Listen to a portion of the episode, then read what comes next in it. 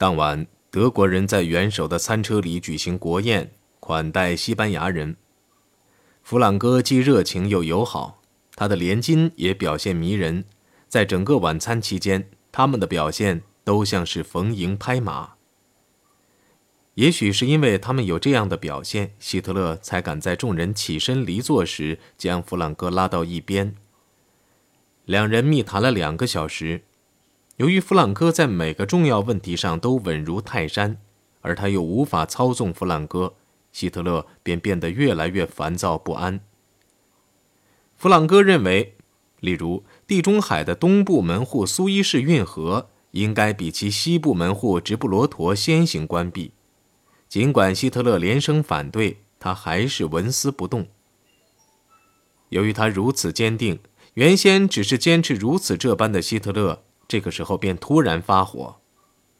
弗朗哥依然无动于衷，坚持说：“如果他拿不到十亿公斤小麦，历史恐怕会重演。”希特勒火冒三丈地离开了餐车。他对普特卡莫说：“弗朗哥是个小小的少校。”在对戈林谈起他时，希特勒又降了他的格。在德国，那家伙顶多能当上士。有人还听见他把弗朗哥降为下士，也就是他自己在大战中的军阶。对他的外长的狡猾战术，希特勒更加恼火。苏涅尔把弗朗哥捏在手心里了，他对凯特尔说。希特勒还发出威胁，让会谈此时此地便破裂。与此同时，里宾特洛甫则在自己的车厢里设法要与苏涅尔达成协议，但是这位西班牙人客气而坚决的反对也同样使他扫兴。在耐心丧失尽尽后，他将苏涅尔及其副官们当作小学生逐了出去，令他们于第二天早晨八点将完成的文本交来。二十四号，苏涅尔本人没有前来，他把文本交给了他的下级。也就是那个前往柏林的大使，这个人讲的德语带着越南口音。对此，里宾特洛夫大怒，高声怒骂，声音之大，在车外都可以听见。不能令人满意。在读完苏尼尔起草的文件后，里宾特洛夫俨然以老师自居，连声喊道：“他要求西班牙递交一份新的草案。”之后，他便与施密特一同赶赴最近的一个机场，以便及时赶到蒙特瓦尔参加希特勒贝当会谈。一路上，里宾特洛甫怒气未消，骂苏尼尔是个阴谋家，弗朗哥是个忘恩负义的懦夫。翻译施密特却暗暗为西班牙人使用的策略而高兴。在玩弄自己的花招前，希特勒便输给了对手，这是第一次。希特勒已经抵达蒙特瓦尔，并在车内等候贝当元帅。为了与旧的共和政府分开，贝当不久前将自己的职务从总理提高到国家元首。如果元首早知道弗朗哥曾告诫贝当不要挑起领导法国摆脱混乱局面的重担，他肯定会对弗朗哥更加不高兴的。弗朗哥曾说：“用您的年龄做借口。”让吃了败仗的人去签合约。您是凡尔登的英雄，别让您的名字与那些败将的名字混在一起。贝当答道：“我知道，将军，但我的国家在向我召唤，我是属于国家的。这也许是我最后一次为国效力。”老迈年高的贝当元帅穿着一身漂亮的制服前来，在车站的进口处受到了凯特尔的迎接。贝当回了礼，挺着腰板，双目注视着前方，检阅了德国的仪仗队。跟在他后边的是里宾特洛甫和赖法尔，他们默默地沿着月台朝希特勒的列车走去。当贝当元帅从售票厅出来时，希特勒伸出一只手向前走去。众人领着这位老元帅进了秘密车厢，他笔直地端坐着。注视着希特勒，专心听着施密特的译文。为了让老人能听清，施密特的声音响亮，语调平静。他像是信心十足，而不是奴颜卑膝。坐在他身旁的赖法尔却是个生动的对比。他非常想抽烟，但又知道对希特勒和贝当两个人而言，烟都是禁物。赖法尔用搜索的眼光看看希特勒，又看看里宾特洛甫。希特勒说：“他很明白，贝当元帅并不属于主张对德宣战的一派。”他说：“如果不是这样，这次会谈便不可能举行。”在用温和的语调隶属了法国的罪恶后，希特勒对弗朗哥讲过的话重述了一遍：“我们已经赢得了战争，英国已经战败，他迟早总要承认这一点。”还有，他意味深长地补充说：“战争打输了，总得有人为他付出代价，不是法国便是英国。如果这个代价由英国承担，那么……”法国便可以在欧洲谋求一个位置，保持其殖民大国的全部地位。为此，法国当然要保护其海外殖民地，使之不受侵犯。此外，法国还需要重新征服中非的殖民地，因为他们已经投靠了戴高乐。说到这里，希特勒委婉地建议让法国参与反对英国的战争。他问贝当。假如英国像在梅塞尔克贝尔以及几个星期后在达喀尔一样继续进攻我的军舰，你们将怎么办？贝当承认这两次进攻冒犯了大多数法国人，但他的国家无力再发动另一次战争，他反而请求签订一项终极的和平条约，这样法国便能确知他的命运，两百万法国战俘也能尽早回来与家人团聚。希特勒将这个问题支吾过去，而两位法国人对另一次暗示，也就是法国参与反英战争，也没有做出反应。双方各自心怀鬼胎。贝当虽然对元首表示钦佩，似乎对希特勒的许多意见都表示同意，但他说话言简意赅，令施密特觉得他是在公开拒绝。这位翻译回忆说：“希特勒下的一大笔赌注。”由于贝当和赖法尔的小心谨慎而输光了。在他看来，法国这两位代表在蒙特瓦尔的表现并没有使法国丢脸。几天后，在一篇广播演说中，贝当对他的国人说：“他接受与德国的合作是光明磊落的，目的在于维持法国的团结。他也会减轻法国的苦难，使法国战俘的命运变得好一些。”他警告说。合作必须真诚，必须剔除侵略的念头，要身体力行，既要有耐心，也要有信心。法国对胜利者承担了许多义务。希特勒不是允许法国维持其主权吗？在此之前，贝当继续说：“我一直像慈父般向你们讲话，今天我以领袖的身份向你们演讲。跟着我，要相信永恒的法国。”希特勒列车上的气氛可能阴郁了，在昂代和蒙特瓦尔两地，希特勒都没有得到预期的东西。在阿美利加越过法国的边境前，墨索里尼六天前写的信被送来了，这是令希特勒失望的第三件事。在信中，他恶毒地攻击了法国人。他写道：“在内心深处，他们是憎恨轴心国的。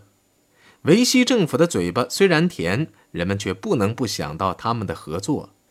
希特勒生怕墨索里尼要报仇雪恨的态度会破坏其将维希政权拖入反对民主国家的十字军中去的计划，便急忙让里宾特洛甫把原定在佛罗伦萨和墨索里尼会晤的时间提前到十月二十八号。几分钟后，里宾特洛甫便给齐亚诺挂了个电话，这在罗马引起一阵小小的恐慌。齐亚诺在日记中写道。刚与贝当会谈，便赶来意大利。希特勒此举实在令人扫兴，希望他不至于因为我们的声言反对法国而让我们喝一杯毒汁。这是让意大利人民吞的毒丸，比凡尔赛的欺骗有过之而无不及。希特勒没有按原定计划返回柏林，而是令火车开往慕尼黑。以便休息一阵，并为仓促提前的意大利之行做好准备。十月二十七号下午，正当他要乘火车南下时，德国驻罗马大使馆武官传来消息说，现在几乎可以肯定，墨索里尼将于第二天清早进攻希腊。据翻译施密特说，听到这一消息，希特勒怒不可遏。当天晚上吃晚饭的时候，里宾特洛甫反映了他的主子的怒气：秋天下大雨，冬天下大雪，意大利人此时去攻打希腊，哼，休想前进一步。另外，在巴尔干半岛打仗，后果是很难意料的。元首想不惜一切代价去支撑意大利总理的这项疯狂的计划，所以要马上去意大利，好亲口和墨索里尼谈。里宾特洛甫的这番话不可能是针对这件事的。这次会晤是他自己在两天前定下来的。再者，他自己清楚，元首刚才拒绝在一份发往罗马的电报上签字，而这份电报又是他手下的工作人员起草的。内容是用直截了当的语气批评这种进攻。电报起草人威兹萨克说：“里宾特洛甫批准了这封电报。”希特勒却说他不想去惹墨索里尼生气。希特勒的沉默是个间接的迹象，让意大利继续进行其向巴尔干半岛挺进的决定性的、危险的步骤。第二天上午十点，正当阿美利加疾驰过波罗尼亚时，希特勒得到消息，意大利的军队已经开进希腊。据恩格尔的回忆，希特勒听到这个消息后破口大骂，但他并不是骂墨索里尼，而是骂德国的联络官和武官，说他们多次破坏了他的好事。之后，他才改口骂意大利人口是心非。他喊道：“这是为挪威和法国报仇。”接着他又抱怨说：“两个意大利人中有一个不是卖国贼就是间谍。”发泄了一通之后，希特勒稍稍清醒地分析了一下形势。他猜想，意大利总理进攻希腊的目的是要与德国经济对巴尔干半岛越来越大的影响相抗衡。我非常担心，我生怕意大利的入侵会产生严重的后果。给英国在巴尔干半岛建立空军基地一个良好的机会。一个小时后，火车慢慢开进了装饰的喜气洋洋的佛罗伦萨火车站。墨索里尼满面春风，大步流星前去拥抱他的盟友。他喊道：“元首，我们正在进军。”希特勒控制住了自己，事情已经变坏，抱怨已经没有用了。他的问候是傲慢的，与通常给予墨索里尼的热情大相径庭，但这冷淡却一瞬即逝。片刻后，这两位独裁者和政客听见皮蒂宫外的群众高喊着“元首，元首万岁，领袖，领袖”。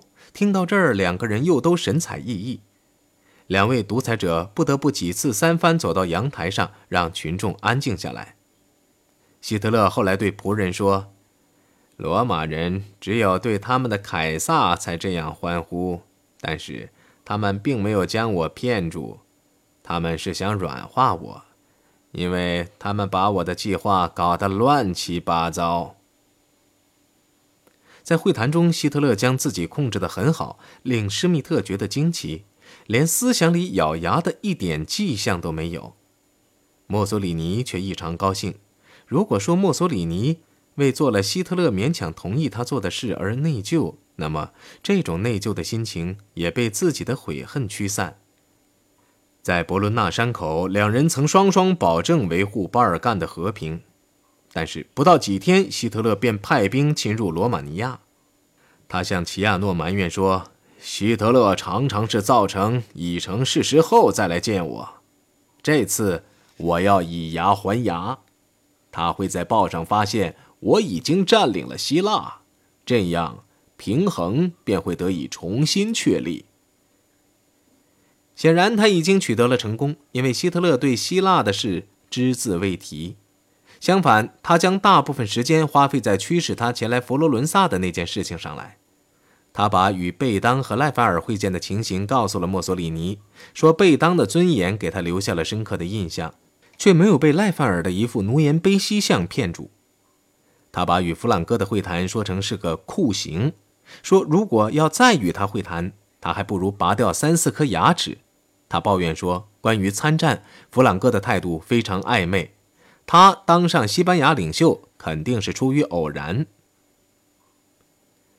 这次长时间的会谈结束时，两人又亲如手足。希特勒再次重复了在伯伦纳山口所做的保证，就是说他将无论如何不与法国签订合约。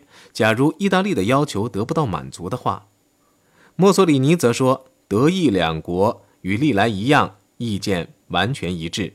然而，一登上阿美利加，希特勒便大肆谴责墨索里尼的新的冒险，说其结果只能是个军事灾难。他喊道：“墨索里尼为什么不攻打马耳他或克里特？”这样做，在他们与英国在地中海的战争中还算有点意义，尤其是在意大利军队在北非处于困境，刚刚要求德国派一个装甲师援救时。对元首而言，通过被白雪覆盖的阿尔卑斯山的回程是阴郁的旅程。在半年多一点的时间里，他征服了比最乐观的德国人所能想象的还要多的土地：挪威、丹麦。卢森堡、比利时、荷兰和法国都成了他的，他超过了亚历山大和拿破仑。然而，什么也没有像成功那样令人失败。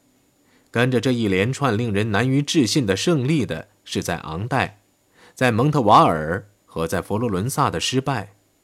一个二流国家的平庸的领袖和一个战败国的首领，竟躲躲闪闪，不愿加入反对英国的十字军。而他的可靠盟友，出于要在战场上取得个人荣誉的需要，正在危害轴心国在地中海的地位。这似乎还不算，原计划把英国带到绿桌旁来的空战，现在已成为公认的失败，代价是损失了可怕数量的飞机。在返回祖国的漫长而乏味的旅途中，希特勒无法掩饰他的烦恼，怒斥骗人的合作者。及其背信弃义的不可靠的朋友。哪个征服者要经受这种多余的失败呢？他的许多表现肯定是戏剧性的。肯定的讲，对贝当的不置可否，希特勒并非像他装出的那样忧虑。他肯定知道，如果他肯于向墨索里尼施加压力，他是能阻止他入侵希腊的。但是，对弗朗哥的拒绝承诺，他是真正恨之入骨的。必须迫使弗朗哥就范，因为能否进入直布罗陀，他是关键。而占领了这个堡垒后，希特勒就能把英国人将死，并为东征扫清道路。对与日本和意大利签订的三国条约，希特勒只是勉强予以支持。虽然是这样，他仍然接受了三国条约的创始人里宾特洛甫的建议，邀请苏联参加，将它变成四国条约。于是，苏联外交委员莫洛托夫便于1940年11月12号抵达柏林，举行关于联合的谈判。会谈是在旧总统府内里宾特洛甫的新办公室里举行的。希特勒没有出席，主人笑容满面，竭力让苏联代表团不必拘礼。翻译施密特回忆说。莫洛托夫久久才在他那聪明的像骑师一样的脸上泛起一丝微笑作为报答。里宾特洛夫高声保证，三国条约绝非针对苏联。莫洛托夫不动声色地听着。里宾特洛夫说：“事实上，日本已转身面向南方，为了巩固其在东南亚得到的领土，日本需要忙上几个世纪。为了取得生存空间。”德国也将向南面扩展，就是说，向中非洲和德国旧日的殖民地扩展。他蛮有信心地说：“现在大家都在南进，他好像是在赶时髦。”他建议苏联也向南进，还指名道姓地提出了波斯湾和其他德国不感兴趣的地区，显然这是指印度。但是莫洛托夫一声不吭，只透过他那副老式的加比眼镜朝他看了一眼。里宾特洛夫心绪慌乱，建议苏联加入三国同盟条约。但是莫洛托夫他头脑清楚，逻辑性强。翻译施密特不禁想起了他的数学老师，却把子弹省下来对付希特勒。当天下午，莫洛托夫又在不动声色地倾听元首的陈词。希特勒说完后，他客气地抱怨说：“元首的说法太一般化了，一点也不具体。他所需要的是细节。”紧接着，他便提出了一系列令人难堪的问题：一九三九年的德苏协定是否仍适用于芬兰？欧洲和亚洲的新秩序是什么样子？苏联在其中又有什么作用可起？保加利亚、罗马尼亚和土耳其的地位又是怎么样？在保护苏联在巴尔干半岛和黑海的利益方面，现在的情况如何呢？